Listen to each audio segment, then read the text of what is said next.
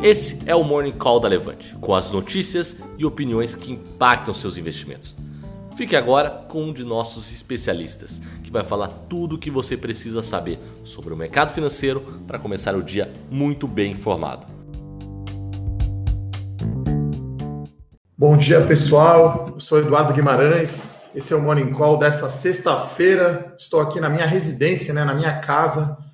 Então, desculpem aí o eco e se, enfim, der algum problema aí na internet, né, Levante fazendo aí home office, né, então, é, fazendo todas as medidas aí possíveis aí para a gente não, não proliferar aí o coronavírus, todo mundo em casa, trabalhando de casa, mas, né, a gente continua, tô vendo aqui o melhor ângulo aqui, preciso ficarem curiosos ali com, com o quadro do, da torada aqui, então estou aqui na minha casa, é, trazendo a informação para vocês. Então, assim, muito importante todo mundo ficar em casa, ficar calmo, não entrar em pânico, não precisa ir no supermercado e comprar 30 quilos das coisas.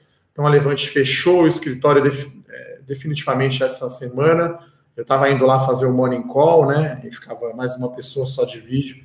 Então, agora estou aqui sozinho na minha casa. Acho que está tudo funcionando. Tida aí, pessoal. E clica no sininho para saber quando tem ao vivo eu lembro também que esse Morning Call foi gravado é, tanto no YouTube quanto no podcast do Spotify. Tá, então o dia começou bem mais positivo, né? A gente viu uma, uma alta aí do EW hoje lá nos Estados Unidos tem vencimento de opções de ações e de índice. Então, será um dia agitado lá na Bolsa dos Estados Unidos. Até vou olhar aqui uh, uh, como que tá. O dia também começou com uma alta mais forte do petróleo. O petróleo chegou a abrir subindo aí 7%. Agora a gente está vendo aqui o Brent está subindo. É, subindo 4, tá? Então tá meio incerto aqui. Espero que, que funcione. Então, pessoal, tava falando, né? O barril do petróleo, então, tá praticamente zerado agora, né? Tava subindo mais forte é, cedo, então as coisas deram uma voltada. Né, o dia começou mais positivo devido, é, devido aos estímulos aí monetários do Banco Central.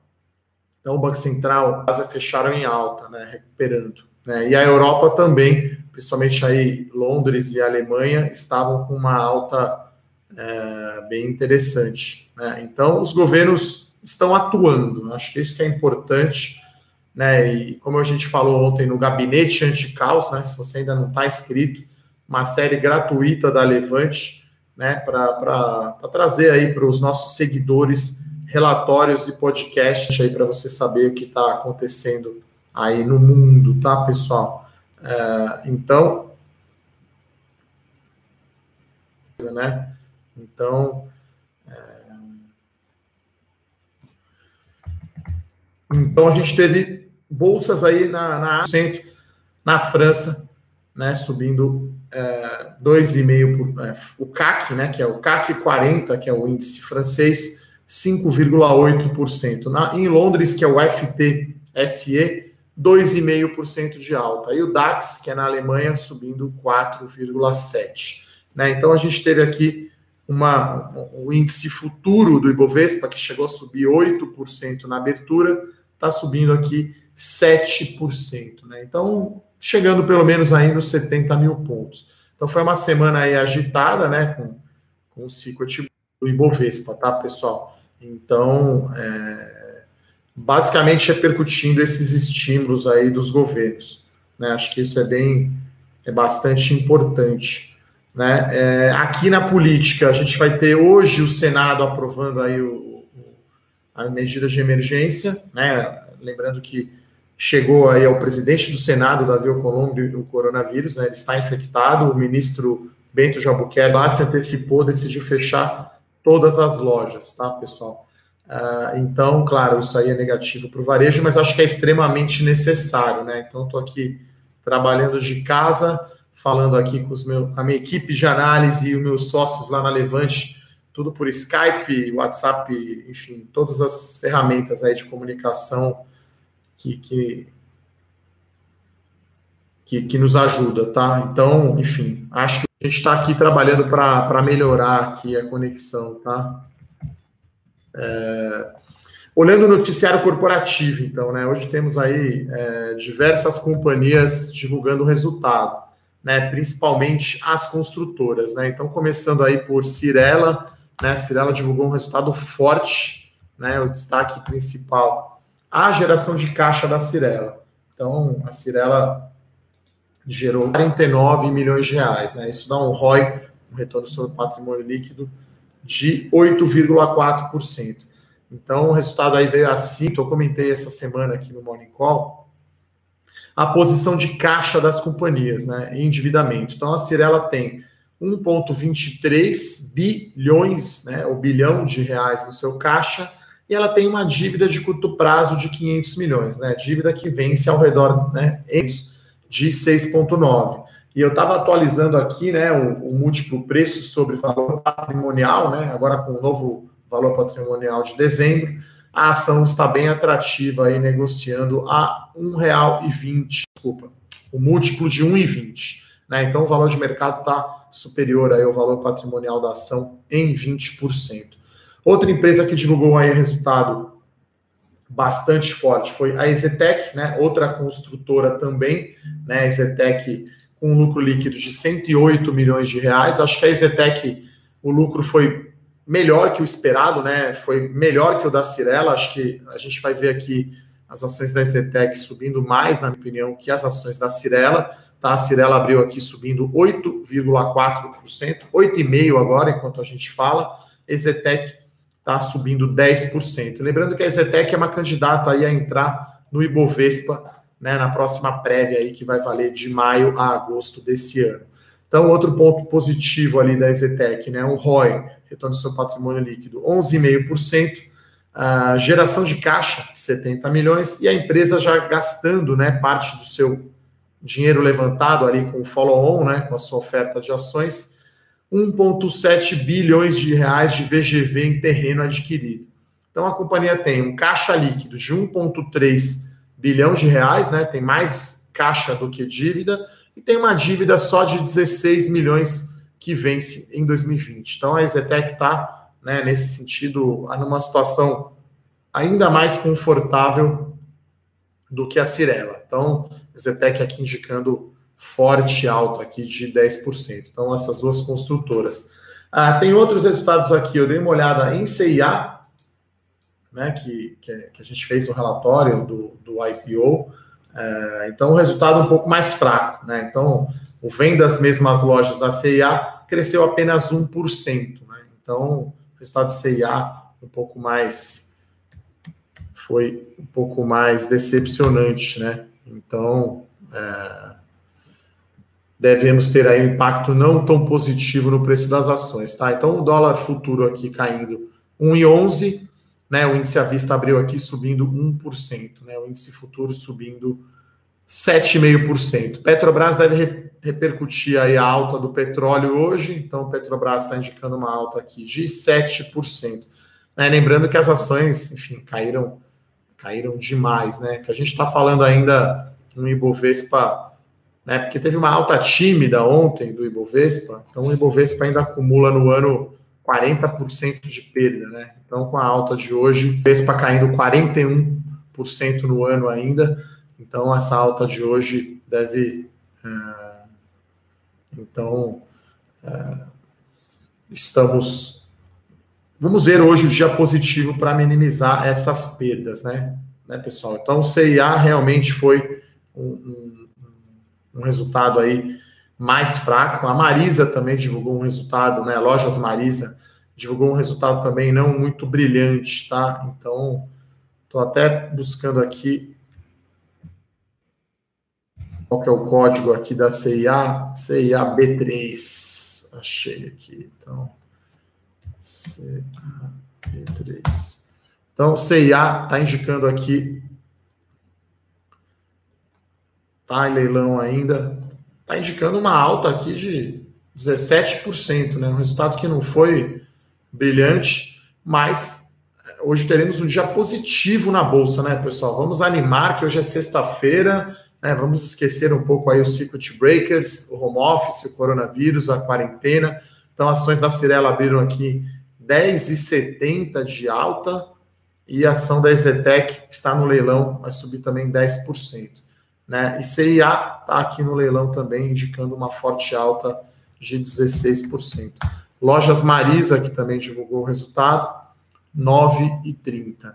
Né? Ah, como eu estava falando, a Renner, né, dentre outras empresas, também a Randon anunciou fechamento de fábrica. Né? Então, acho que todas as empresas estão tomando as medidas responsáveis né, para a gente não aumentar aí a, a, a contaminação, disseminação do coronavírus, né, pessoal? Então, farei aqui os morning calls na minha casa por um tempo indeterminado.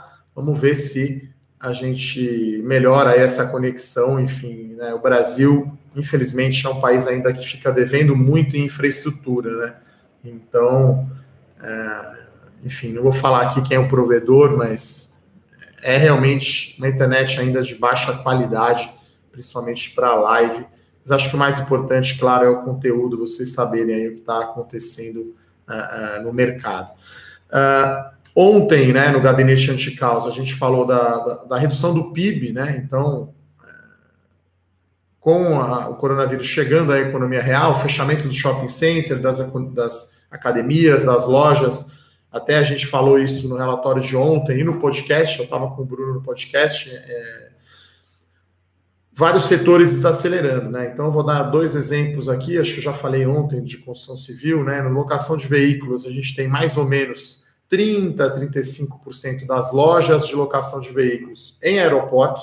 É claro que tem alguns aeroportos, como Congonhas, por exemplo, aqui em São Paulo, não atende só o aeroporto, né? Atende também uh, o bairro ali, Moema, Jabaquara, enfim. Então, uh, a gente está esperando aí uma queda aí de uns 60% mais ou menos nessas lojas de aeroporto, porque as empresas aéreas reduziram a sua, a sua, a sua oferta de voos. Né? Então, olhando aí no Rent-A-Car, né, no RAC, que é aluguel de veículos em inglês, você tem mais ou menos aí 15% de Uber, né, e aplicativos de mobilidade. Esse ainda não temos impacto. Na verdade, as pessoas estão talvez usando menos transporte público e usando mais Uber, então talvez para eles tenha até melhorado. Então, eles não viram nenhum impacto ainda uh, nas lojas. E claro, agora o corporativo e pessoa física, né? Então, esse fim de semana, se você ia viajar, você vai ficar aqui, né? Praias fechadas, enfim, todo mundo na quarentena.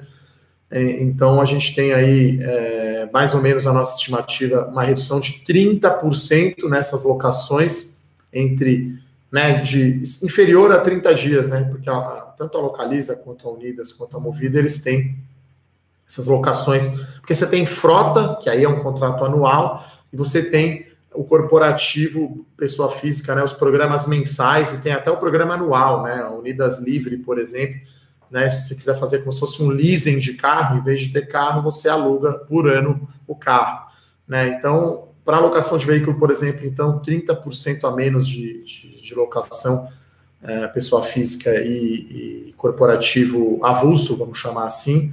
Uber e os contratos mais longos a gente ainda não tem redução, e temos também aí redução forte nas lojas de aeroporto. Claro que algumas têm o bairro, né? Acho que não é a mesma coisa para Guarulhos, obviamente, né? mas para Congonhas e Santos Dumont lá no Rio, que são os aeroportos mais movimentados. Até, né, enfim, hoje estaria, era para eu estar lá na UFMG, né, com a Liga de Mercado e Negócios, é, participando de um, de um, evento, né, de um, de um, jogo, né, de um challenge, seria um dos jurados lá, enfim, acabamos cancelando, obviamente, não faz sentido uh, expor, né, e tem melhor ficar em casa mesmo. Então a gente soltou aí ontem novas projeções né, de PIB. Então, a gente fez três cenários, porque aqui não dá para cravar o número na mosca. Então, né, depende, claro, de quanto tempo vai durar a quarentena e quanto tempo a economia brasileira fica parada. Desacelerando, né? Eu comentei aqui sobre, sobre o setor de locação de veículos, né? Mas construção civil, por exemplo, a Elbor divulgou um comunicado de 2020, no nosso cenário base, né? Que a gente está olhando aqui de todos os setores, olhando a economia de uma maneira agregada. Né? Então, um relatório legal que dá bastante detalhe. É, e aí, claro, o impacto varia muito conforme o setor. Né? Então, para drogarias, por exemplo, a gente viu que no curto prazo, acho que por pânico, as pessoas indo para as farmácias, então o movimento aumentou muito, tá? acima de 12%, entre 12% e 15%, né? tem um índice Cielo, uma tragédia, obviamente, para a companhia aérea aí, empresa de viagem. E agora começa a chegar, como eu falei, o setor de shopping centers. Né? A Via Varejo tem pouco menos aí de 30% das suas lojas em shopping center. Né? A maioria das lojas da, da Via Varejo fica na rua, principalmente Casas Bahia. Tá? Então as ações estão aqui indicando uma recuperação forte aqui de 12% no pregão de hoje. E por último, no cenário pessimista, o PIB vai ficar entre menos meio e mais meio. Né? Acho que crescimento fica dentro desse intervalo. A gente viu alguns bancos estrangeiros aí colocando negativo em 1% o PIB, daí eu acho que é demais, né? Acho que a gente não tem ainda uh, ideia de como que vai ser o coronavírus. Tem gente projetando, né? Coloca a curva da Itália na, aqui no Brasil. Acho que não é bem assim, porque lá a população é muito mais idosa, o clima é mais frio. Então a gente não sabe exatamente como vai ser a duração e o impacto na economia, mas acho que fica assim dentro desse intervalo. Só para lembrar, né, a semana retrasada, o relatório Fox do Banco Central tinha uma estimativa de crescimento de 2% do PIB, reduziu para 1,68 nessa segunda-feira. Eu acho que na segunda-feira que vem vai vir aí mais para meio, 1%, né? Enfim, acho que vai cair pelo menos aí um ponto nessa média. É claro que nem todo mundo vai por zero, é, enfim, Perdão, então acho que vai reduzir bastante, pelo menos é o que a gente espera. E a gente acha que é uma recuperação do tipo em V. Né? No relatório do gabinete anticaos ontem, até a gente comentou né, que 2018, a greve dos caminhoneiros tem algo parecido com essa crise atual, por ser temporária, por de certa forma parar o Brasil. É claro que agora está todo mundo em casa, quase, né? Quem pode, né? Fazendo aí home office. Então, agora vai ter uma queda muito rápida né, da demanda, como eu falei, vendas de imóvel vai praticamente zerar né, no mês de abril, os estantes vazios, o comércio também, né, de loja física, por exemplo. Mas com o coronavírus né, se dissipando ou ficando sob controle, as coisas voltando ao normal, né, as pessoas voltando a trabalhar, o pessoal voltando para a faculdade, as crianças voltando para a escola, o sistema de saúde se normalizando, enfim, a gente imagina que vai ser uma recuperação rápida. Até porque em 2018, né, a gente não teve. É, 2018 teve a eleição presidencial né, no segundo semestre. Então a economia naquela época desacelerou cerca aí de quase um ponto percentual do PIB, né, desacelerou muito e não voltou tão rápido porque teve a eleição presidencial, nenhum empresário queria investir, uma incerteza, né? Só lembrar que foi uma eleição bastante polarizada aí entre os dois partidos, né, extremos. Então, Dessa vez a gente não tem a eleição, então acho que tem as condições mais favoráveis, né? Lembrando que o Banco Central aqui também cortou essa semana a Selic para 3,75, né? Cortou 50 bases. Lembrando que a taxa de juros nos Estados Unidos está praticamente zerada. Então foi aí uma semana de certa semanas extraordinárias, né? Acho que essas duas semanas tivemos aí oito circuit breakers aí no, no Brasil, três nos Estados Unidos uma volatilidade bastante grande. Hoje temos aqui um dia mais positivo na bolsa, o índice à vista subindo 3,74, quase todos os papéis aqui em alta, tá, pessoal, na bolsa hoje. Né? Então, é, esse, é o, esse é o cenário, tá? Vou dar uma olhada agora, então, aqui nas perguntas que a gente recebeu aqui no chat. Vamos lá. Bom, o Tadeu Júnior pergunta o que eu acho se o mercado vai subir na mesma velocidade que caiu depois dessa pandemia. Olha, eu acho que não vai ser na mesma velocidade, até porque, Tadeu, assustou né, a velocidade da queda. Né? Então, o Ibovespa caindo mais de 40%. Acho até tivemos momentos mais extremos do que a crise em 2008. Né? Estava lembrando, até conversando com um amigo meu de das antigas lá da Fator, que é onde eu comecei a minha carreira de analista né, de banco de investimento e corretora, foram cinco circuit breakers em 2008. Né? A gente já teve oito esse ano.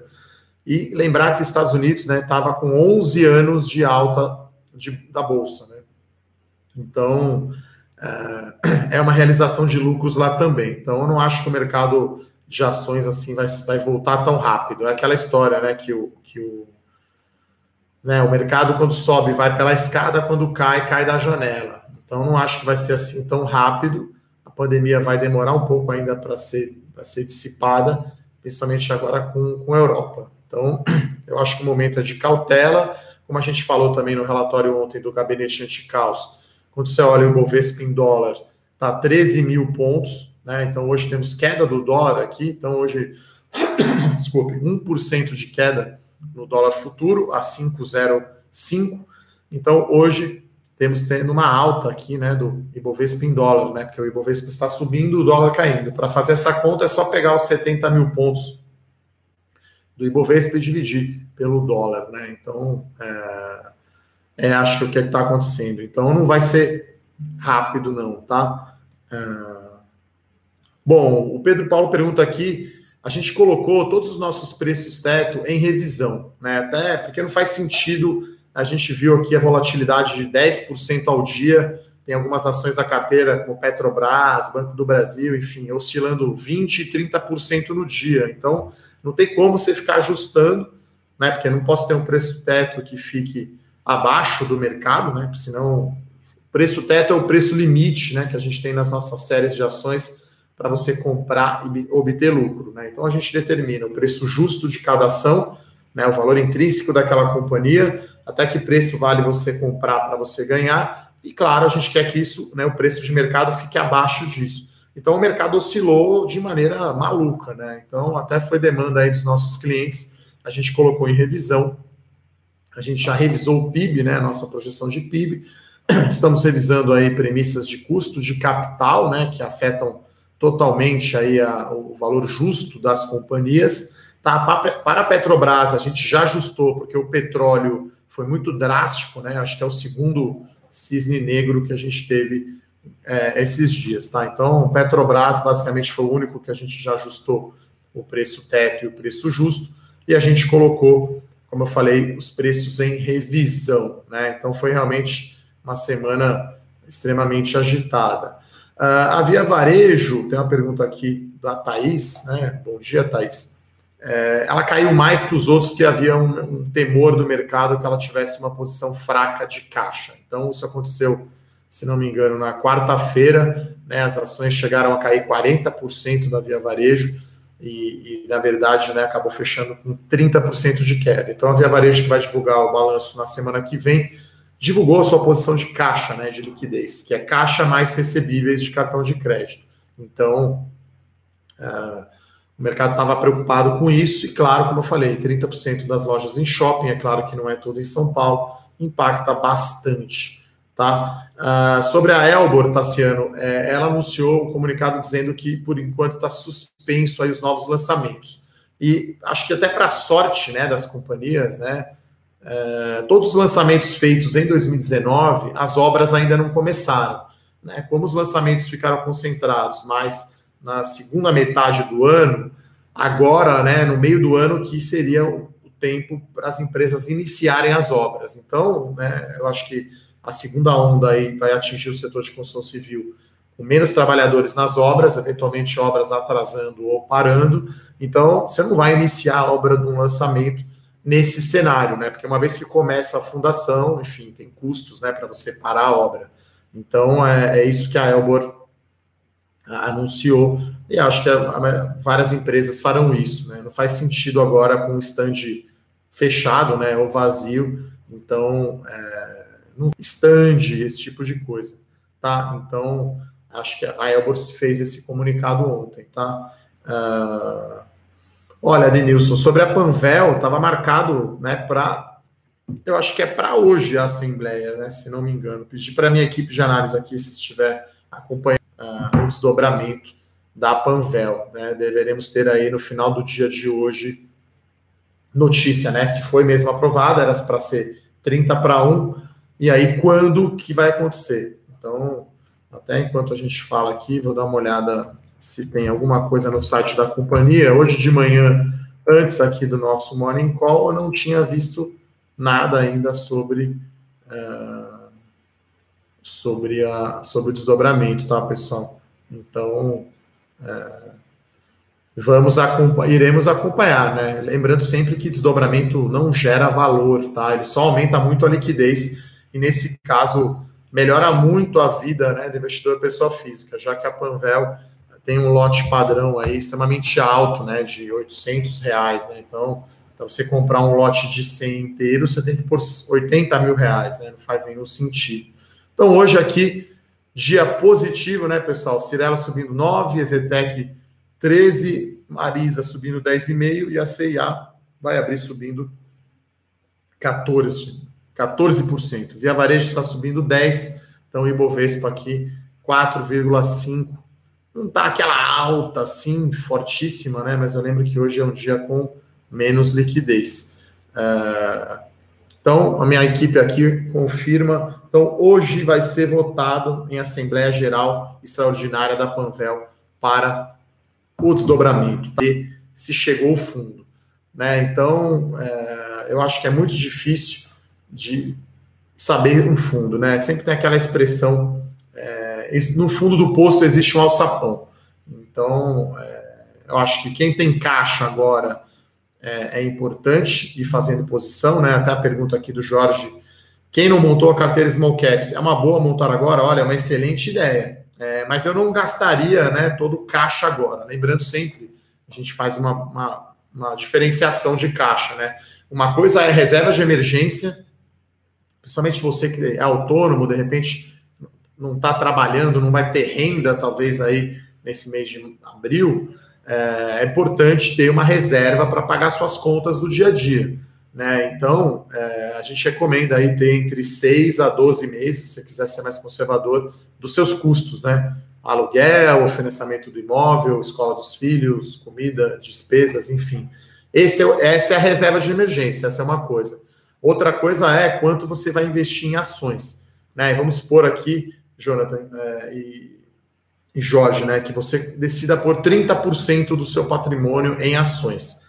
Né? Aí você vai decidir quanto vai ser small cap, quanto vai ser dividendo, quanto vai ser blue chip, se o seu estilo é mais é, é, fundo ou se você compra ações mesmo, você quer um ETF, definiu isso. Aí com esses 30, puxa, vamos deixar 5 de caixa agora e eu vou pegar esses 25 e vou dividir em três ou quatro pedaços. E aí você vai comprando, né? Você não vai querer gastar tudo de uma vez, né? A sua, a sua reserva, né? É, os fundos de ações sempre têm caixa, eles nunca estão.